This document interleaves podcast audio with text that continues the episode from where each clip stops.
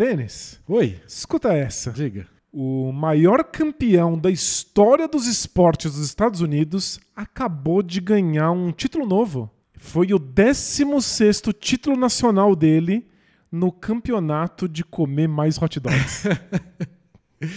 Eu sei quem é e sou apaixonado por ele. Não tanto quanto os Estados Unidos da América, mas é um dos grandes atletas do nosso tempo.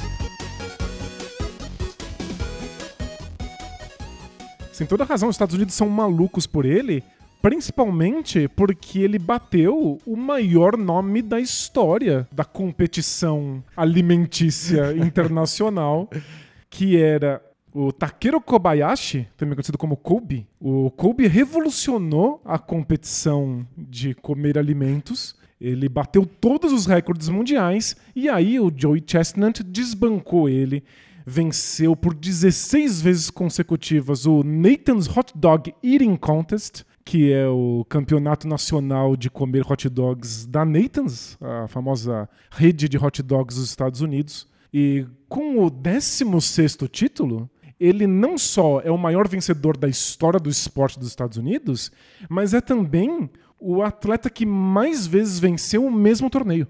O segundo Qualquer colocado, torneio. qualquer torneio esportivo. O segundo colocado é o Rafael Nadal. Ele venceu 14 vezes o Roland Garros. É verdade. E o Joey Chestnut venceu 16 vezes o Nathans. E tem Roland Garros todo ano e tem o torneio de, de- do Nathans no- é no- sempre no 4 de julho, né? Isso. Todo ano também, então tá. Todo mundo tendo as mesmas chances. Antes de mais nada, eu queria conversar com você, amigo ouvinte, que talvez esteja pensando que isso não é esporte. Que não faz sentido isso ser considerado uma competição esportiva. Eu ia perguntar isso e falar que um argumento a favor dele é que passa na ESPN nos Estados Unidos, que é uma rede de esportes. Muita gente considera ele o atleta mais dominante da história do esporte, porque ninguém nunca venceu seus adversários com tanta vantagem assim. Então, primeiro vamos pensar nessa ideia de ser esporte.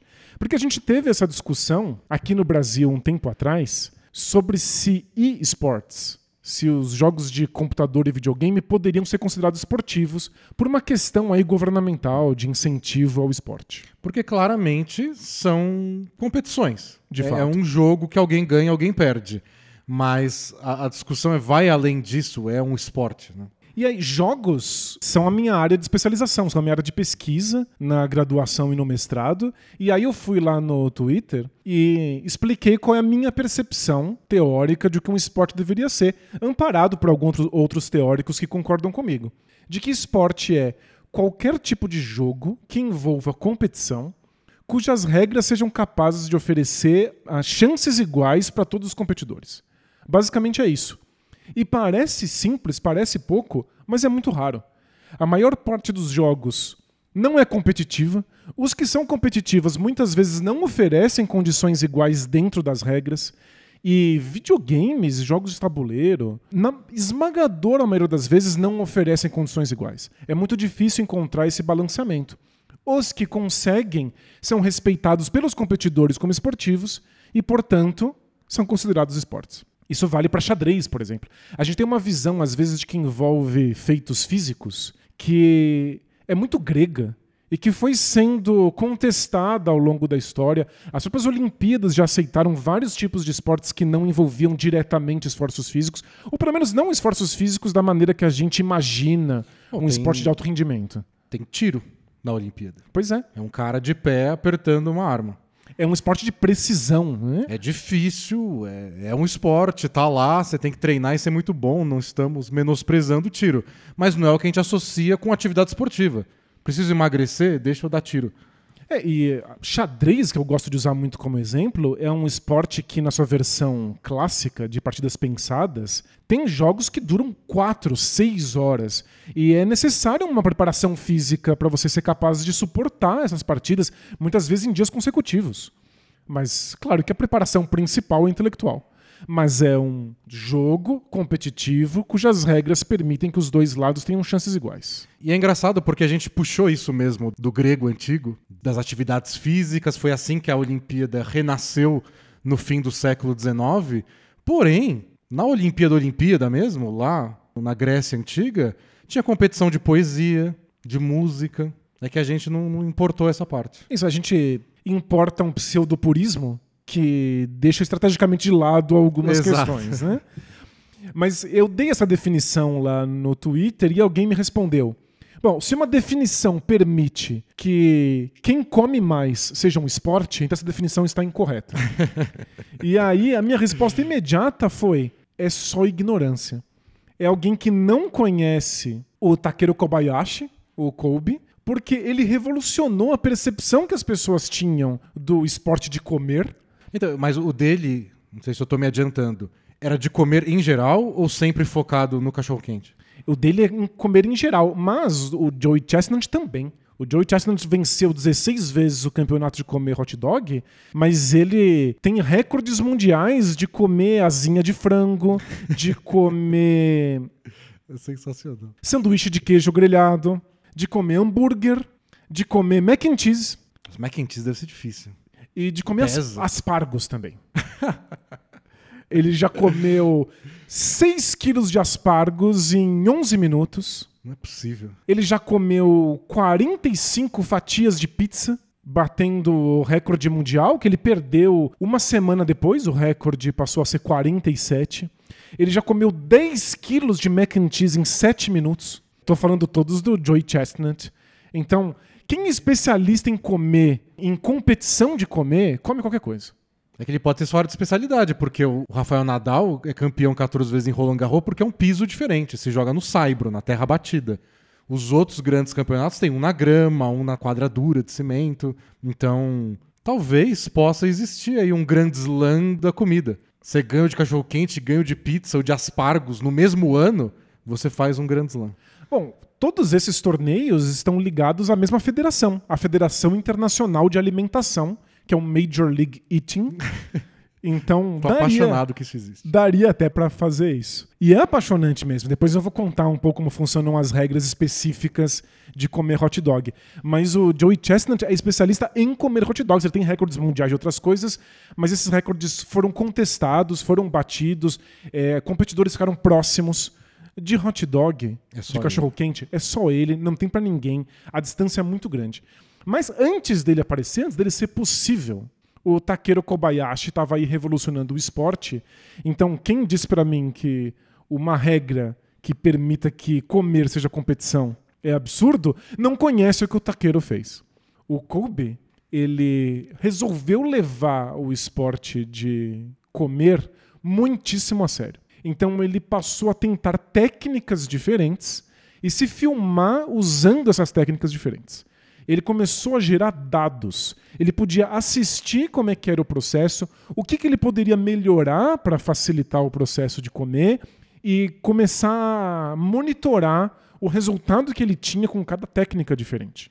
É, é tecnologia no esporte, é o que revolucionou outros esportes, né? É ele levando uma abordagem esportiva pro esporte dele. Exato. É, Existe uma revolução estatística aí que a gente pode ver em vários esportes. A gente acompanha basquete toda semana, então é muito evidente por lá. O que a gente imaginava que era o jeito certo de jogar basquete, a gente descobriu que não é. Porque os números provam que outros jeitos são mais eficientes. A gente chama também de revolução da eficiência. Porque os, os esportistas hoje querem encontrar um, um método mais eficiente de realizar uma ação. Isso vale pra tudo. Você vai ver no atletismo, usam todos os tipos de sensores e câmeras pra ver qual é a pisada mais eficiente que eu posso dar, se eu devo dar um passo mais longo ou mais curto, quanto eu abro os braços na hora de fazer tal movimento. E é tudo nesse esquema. Eu me filmo, eu meço, eu vejo os resultados e vou evoluindo. Então, antes do Takeru Kobayashi, a ideia de participar de competições de comida era: vamos ver quanto mais eu consigo comer. O Takeru Kobayashi revolucionou isso pensando: como é que eu posso deixar mais fácil comer? Como é que eu posso comer de maneira mais eficiente? E aí ele tem um método, ele chama de método Salomão. Lembra do rei Salomão? que quando chegam duas mães dizendo que ambas são mães da mesma criança, o rei Salomão fala: vamos cortar a criança em dois e dar metade para cada um. E aí a verdadeira mãe se compadece e fala: não, pode dar para outra desde que ele não seja cortado. Tudo isso porque o Takeru Kobayashi corta o hot dog em dois. Então ele corta em pedaços menores. Eu gostei já da poesia da coisa. Podia, ele podia chamar estratégia cortar em dois. Isso não, é o Não, método Salomão. Método Salomão. Ele corta em pedaços menores, então em dois. Ele separa as salsichas do pão. Ele molha o pão na água. E isso tem um duplo efeito. Primeiro, escorrega melhor o pão molhado. O Takeru Kobayashi percebeu muito rápido que mastigar não vale a pena. Perde muito tempo, né? Se você comer de maneira eficiente, você não pode mastigar. Então, se tiver molhado, o pão escorrega. E uma vez dentro do estômago, a água quente, porque o pão está quente, gera alguns vapores que vão ajudar a aumentar o tamanho do estômago. E aí depois ele escorrega para dentro as salsichas. E, portanto, mastigar não faz parte desse processo. Você só engole a salsicha, tipo, inteira. assim. Isso, você só empurra, Você empurra ela a pra salsicha. dentro e o pão você também tem que escorregar pra dentro e só pode ser feito molhado. E Nossa, pra- É um esporte perigoso também. né? Ninguém nunca engasgou. sim, teve um competidor que morreu numa competição e desde então os patrocínios ficaram mais complicados aí nos torneios internacionais. Mas quem compete diz que é só desleixo do competidor, que dá pra fazer isso de maneira segura. E uma das coisas que o Takeru Kobayashi faz pra garantir isso é treinamento. Ele treina. Então, três meses antes de qualquer torneio, ele começa a beber quantidades cavalares de água. E aí o estômago dele vai expandindo sem que ele esteja ingerindo calorias. Uma coisa interessante é que competições de comer, em geral, eram de gente muito pesada, gente com sobrepeso. E o Takeru Kobayashi é magérrimo, muito baixinho. Ele não tá nessa porque ele quer comer muito, ele quer vencer uma competição da maneira mais eficiente possível. E pensando no treino, eu- é- é uma questão complicada, né? Porque é o tipo de coisa que você não pode fazer o tempo inteiro. Como é que eu vou treinar todo dia se eu não posso comer 20, que seja, cachorro-quentes por dia? Você tem que ter um treinamento específico, e por isso que você tem que fazer valer, você tem que filmar e analisar e gerar dados de tudo. E a preparação dele para a competição é com água. Aí o estômago fica expandido sem que ele esteja ingerindo as calorias de cachorro quente, porque olha, são muitas. Quando a ESPN transmite os torneios, eles são obrigados por lei a mostrar as questões calóricas envolvidas. Não coma 70 cachorro-quentes em casa, por favor. Exato. Então, por exemplo, numa competição normal aí do Nathan's Hot Dog, o competidor ingere 843% mais calorias do que recomendado Nossa. num dia. 1.654% a mais da gordura recomendada num dia e 1.525% de sódio a mais do que recomendado num dia. Então você tem que ter um treinamento bastante adequado para não ter que fazer isso diariamente. Será que já não cogitaram fazer umas salsichas especiais pro, pro torneio? Sei, com menos caloria, menos sódio, só uma coisa comestível. Ele está pensando em ser saudável. e apesar do que muita gente diz, o esporte não costuma ser muito saudável. O esporte de Não. alto rendimento tem um peso no corpo que é bastante violento. Ah, talvez seja uma das piores coisas que você pode fazer no seu corpo é passar 15, 20 anos sendo um atleta profissional. E por isso que a medicina esportiva é tão importante e uma das responsáveis também pelo aumento de rendimento dos atletas nos últimos anos. Você quer reconhecer um atleta na rua, vê quem tá andando mancando por aí. Vários atletas profissionais dizem que passaram a carreira inteira com algum tipo de dor e que você aprende a conviver com a dor. Então, realmente fácil não é. E aí, somando isso, o Takeru Kobayashi tem um método de chacoalhão. Como ele não pode perder tempo mastigando, ele também não pode perder tempo engolindo. Então ele coloca pra dentro e aí ele dá pulinhos e chacoalha o corpo dele pra ajudar a gravidade a puxar as possível. coisas na direção do estômago. Tipo, pula pra salsicha descer. Isso. E aí, parece absurdo, né? Parece muito absurdo. Parece. Mas aí, o Kobayashi colocou esse método em prática. Ele ainda só tinha participado de um outro torneio no Japão, de maneira completamente informal. E aí, em 2001, ele foi para os Estados Unidos participar do Nathan's, né, do Nacional de Comer Hot Dogs. O recorde mundial naquele momento era 25 hot dogs. Em quanto tempo? Na época eram 12 minutos. Agora são 10 minutos. Agora é- ele é um pouco mais curto. Então, o recorde eram 25 hot dogs em 12 minutos. Primeira participação do Takeru Kobayashi. Ele comeu 50. Ele dobrou o recorde mundial na primeira participação. Então, de fato, ele é uma lenda. Ele revolucionou completamente o esporte. O Joey Chestnut já participava nessa época ou ele entrou Não. depois, já sabendo que tinha alguém levando a sério com métodos e treinamento? Ele era um assumido fã do Kobayashi, então ele começou a tentar colocar os mesmos princípios em prática, começou a descobrir métodos que cabiam melhor para o corpo dele. O Chestnut, 1,85m, 102 quilos, então ele tem um, Um corpo bem diferente. um corpo bem diferente, ele não é tão esguio, mas ele tem um físico de esportista. E aí ele tentou pela primeira vez uma competição de comer em 2005, e era uma competição de aspargos fritos. E aí ele comeu 6 quilos em 11 minutos, venceu essa competição, e ele falou, tô pronto para tentar o Nathans, para tentar enfrentar o Kobayashi. E aí ele pegou terceiro lugar. Kobayashi ganhou. O Kobayashi ganhou. Ainda em 2005, ele comeu 32 sanduíches de queijo grelhado, 32,5, em 10 minutos, na feira do estado do Arizona, que é parte né, do World Grilled Cheese Eating Championship, que é o campeonato, a turnê Tem um tour, né? mundial. Tem um tour. Bateu o recorde mundial. Depois ele conseguiu vencer o campeonato mundial de comer waffles. Então ele estava numa ascendente. E aí, em 2006, ele voltou pro Nathans. E aí foi 53 a 52 pro Kobayashi. Ele chegou perto. Ele chegou muito destronar o, o recordista mundial. Ficou por um. O 52 seria o novo recorde mundial se o Kobayashi não tivesse feito 53, que se tornou o recorde mundial daquele momento. Mas aí em 2007, Chestnut voltou e aí sim conseguiu sua vitória. 66 a 63, recorde 10 a mundial absoluto. Que, que o ano anterior, né? Mais de 10. É uma rivalidade que está forçando os dois a melhorarem continuamente.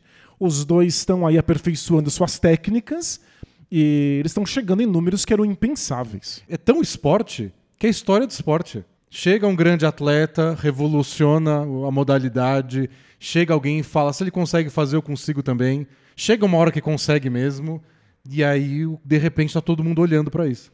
Falta um grande documentário só desse campeonato aí que ficou por um. Já merecia aquele 30 for 30 da ESPN, com grandes documentários da história do esporte. Esse que ficou por um não tem o documentário. Esse que foi por três, a primeira vez que o Chestnut venceu, dá pra assistir inteiro no YouTube e é muito impressionante.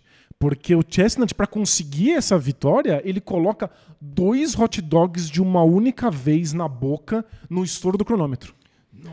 Porque as regras são as seguintes. Você pode colocar quantos hot dogs na boca você conseguir até o segundo final, mas depois que termina, você tem que ser capaz de engolir o que você colocou na boca.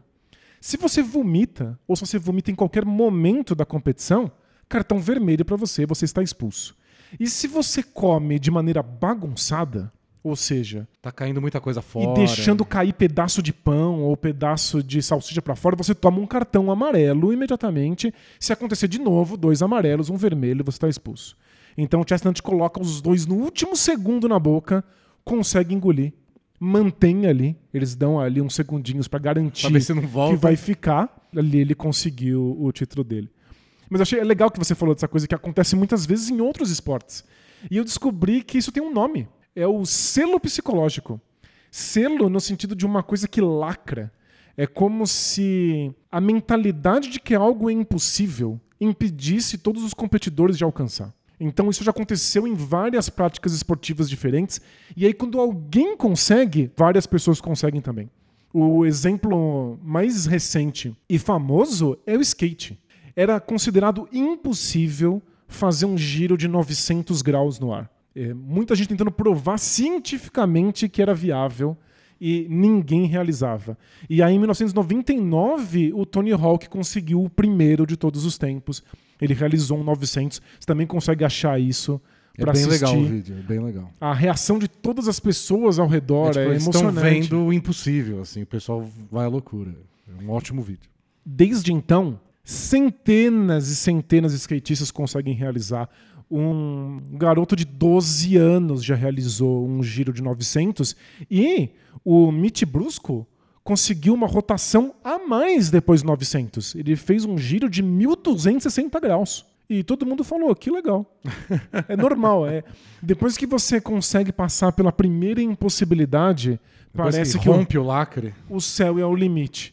Então lembra que o recorde mundial de comer hot dogs era 25. A primeira vitória do Chestnut em cima do Kobayashi foi com 66 hot dogs comidos. Então, completamente transformada a prática esportiva de comer.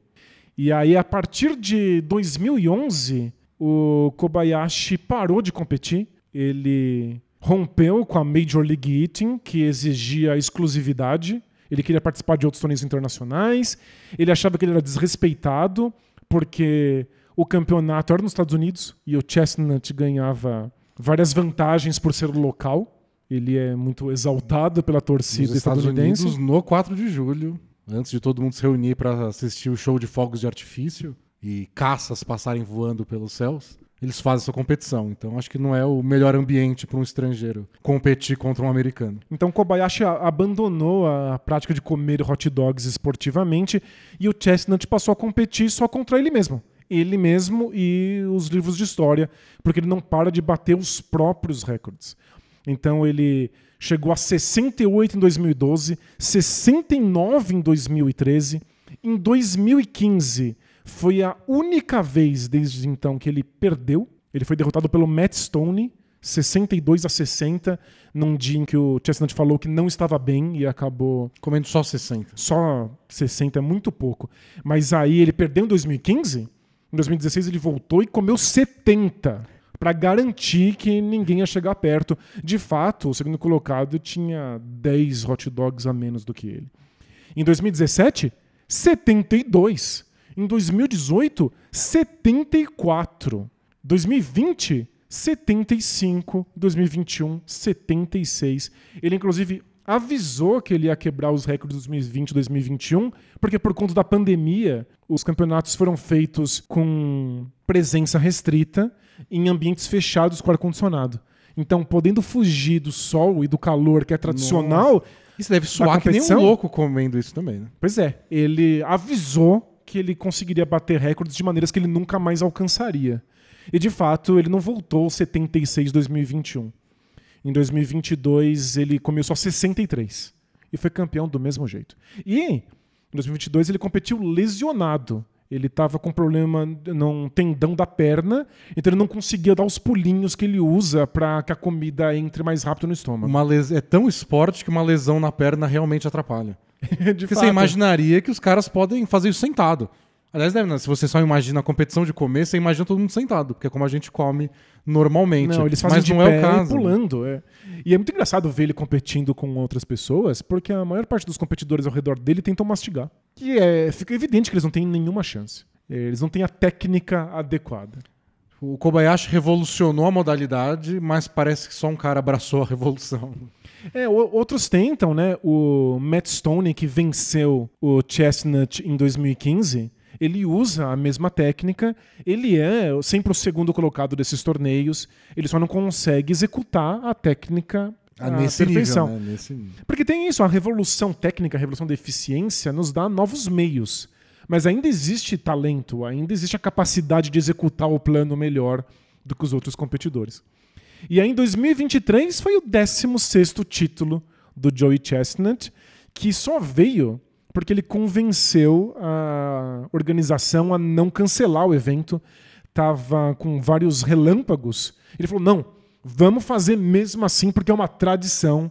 E aí iam cancelar, mantiveram. Ele comeu só 62 e foi campeão mesmo assim. Eu recomendo até vocês procurarem os vídeos disso aí, porque foi uma comoção, porque tem que pensar também que nos Estados Unidos, nessa época, 4 de julho, é o auge do verão deles, não tá acontecendo muito esporte, vários esportes, várias ligas americanas estão em pausa, então ganhou uma cobertura maior na imprensa. E é feriado, vira festividade, vira o principal coisa na mídia. E tava lá todo mundo pronto pra isso. Será que vai bater o recorde? Matéria no New York Times sobre o Joey Chestnut e vai cancelar? E o Chestnut falou: não. Não pode. E tem os vídeos dele lá no meio da multidão, batendo boca, voltando pro palco, né, onde eles se apresentam lá. Dizendo, não, vai ter sim, e o pessoal indo ao delírio.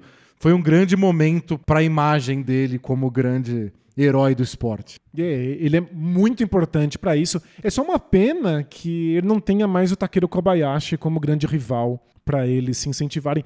O Kobayashi, inclusive, é, uma vez pouco depois de ter rompido os laços com a Major League Eating, foi lá assistir a competição, foi ver o Chestnut bater o recorde mundial e quando terminou a competição, ele tentou subir no palco para cumprimentar o Chestnut.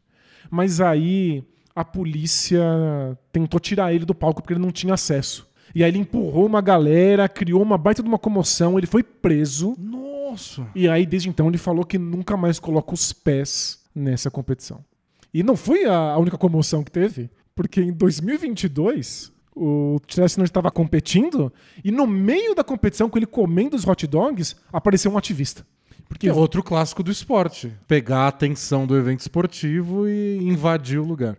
E sempre tem ativistas nessas competições de comida dizendo que isso é um baita de um desperdício, que isso é uma ofensa para os que não têm comida. E o ativista correu na direção do Chestnut o Chestnut, sem parar de engolir os hot dogs, deu um mata-leão no competidor, jogou ele no chão, esperou os policiais pegarem o cara, continuou comendo, a competição não foi interrompida e ele venceu mesmo assim. Ele foi campeão mesmo assim. Esse é um nível. Esse é um nível do, de domínio. De quanto ele sobra. E ele falou há muitos anos atrás: eu não vou parar até eu alcançar a meta dos 70. Porque esse esporte não é sobre comer é sobre dedicação e motivação. No fim das contas, as competições de comer desafiam tanto o meu corpo quanto a minha mente. Ele alcançou esse 70 em 2016. E não parou ainda. Acho que até ele achava que esse número era completamente impossível. É o 900 graus do campeonato de cachorro-quente. Esse lacre foi rompido. Agora ele está em 76. E ele continua se desafiando. É muito esquisito. É uma coisa que a gente não está acostumado a associar com esporte, mas alguém com muita técnica, muita dedicação, muito treino, que tenta fazer a coisa da maneira mais eficiente possível, consegue bater recordes e chegar em números que nunca antes foram imaginados. E se você encara o esporte desse jeito, mais tradicional mesmo, como desafio aos limites humanos físicos, é um desafio físico do limite humano. De um jeito que a gente acha até meio bizarro quando está vendo, assistir pode dar uma certa ânsia para quem não tá acostumado, mas é um desafio e ele, esse cara, é fora de série. Comer uma coisa difícil de ver alguém fazendo de maneira tão violenta, empurrando um monte de coisa para dentro. A gente tem reações conflituosas vendo alguém fazer isso, mas é alguém quebrando os limites do que era imaginado. Também é esquisito subir o Monte Everest. Por que a gente precisa subir uma montanha? Saltos ornamentais, a gente sobe numa plataforma de 20 metros de altura e dá um pulo lá, de 10 metros, na verdade, 10 metros de altura, e dá pirueta para cair na água. É só. Existe algo de muito mágico em ver seres humanos desafiando eles próprios, tentando descobrir o que o corpo humano é capaz de fazer em todas as frentes. E o Joey Chestnut é quem melhor desafiou o corpo humano na capacidade de comer. Pode não ser bonito, mas é impressionante. É muito impressionante e eu convido todo mundo a dar pelo menos uma espiadinha. Você pode até não respeitar o esporte, mas o Joey Chestnut é o melhor da história em uma coisa. Ele é o mais vitorioso em uma coisa. O Rafael Nadal está em segundo lugar para o Chestnut se o critério for vencer vezes o mesmo evento. Então, dá uma chance para ele, um dos ápices da humanidade em algo muito esquisito.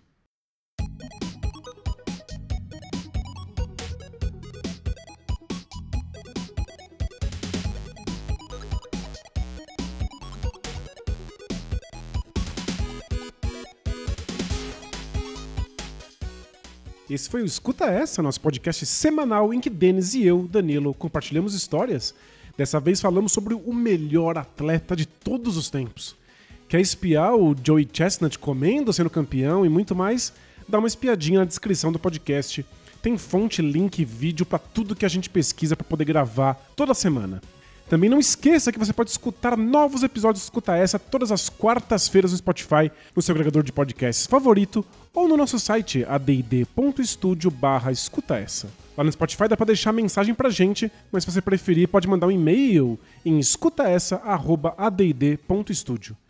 E por falar em mensagens, muito obrigado para todo mundo que mandou mensagens emocionadas essa semana, gente muito carinhosa, sobre o episódio anterior em que o Denis conta suas aventuras para recuperar a boneca da filha.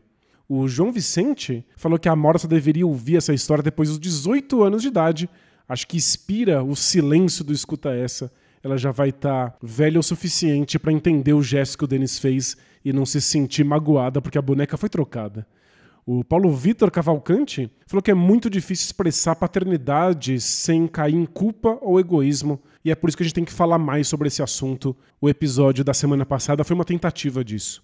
O Cadu falou que tem um filho de dois anos e meio que pega a mesma rodovia que o Denis pegou, mas até Maringá, então é ainda mais longe, e que eles já perderam uma boneca por lá. Ele certamente entende qual é o sofrimento de ver a filha perdendo um objeto transicional. O Ramonzito falou que a história que o Denis contou é como se fosse Toy Story, só que da perspectiva dos pais do Andy. Ao invés da gente ver como é que os bonecos estão reagindo, o Denis é que teve que ir atrás dessa boneca. O Marcos Araújo Júnior pergunta como nós tivemos a ideia de fazer o Escutar Essa eu e o Denis gravamos o Bola Presa desde 2011 em formato podcast, e o Bola Presa surgiu porque nós trocávamos longas mensagens, longas conversas sobre basquete. A gente resolveu simplesmente levar isso para mais pessoas escutarem. O Escuta Essa tem exatamente essa mesma pegada. A gente compartilhava muitas histórias mesmo no Bola Presa, e agora a gente resolveu transformar isso em um podcast à parte. E por fim, o Caio, do podcast Sem Imagem, disse que a história do episódio passado emocionou ele de verdade e que o Escuta Essa, com só quatro episódios, já virou o podcast favorito dele. Muito obrigado, Caio. Muito obrigado a todos vocês que estão gostando e compartilhando o Escuta Essa por aí. Compartilhem com quem vocês gostam, compartilhem com quem gosta de histórias. Inclusive, o episódio da boneca ganhou o selo de muito compartilhado lá no Spotify. Muito obrigado, vocês são incríveis.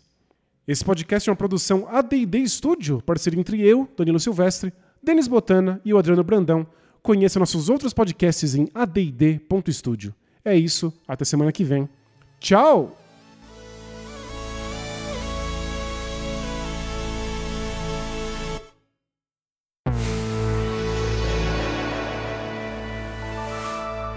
AD&D Studio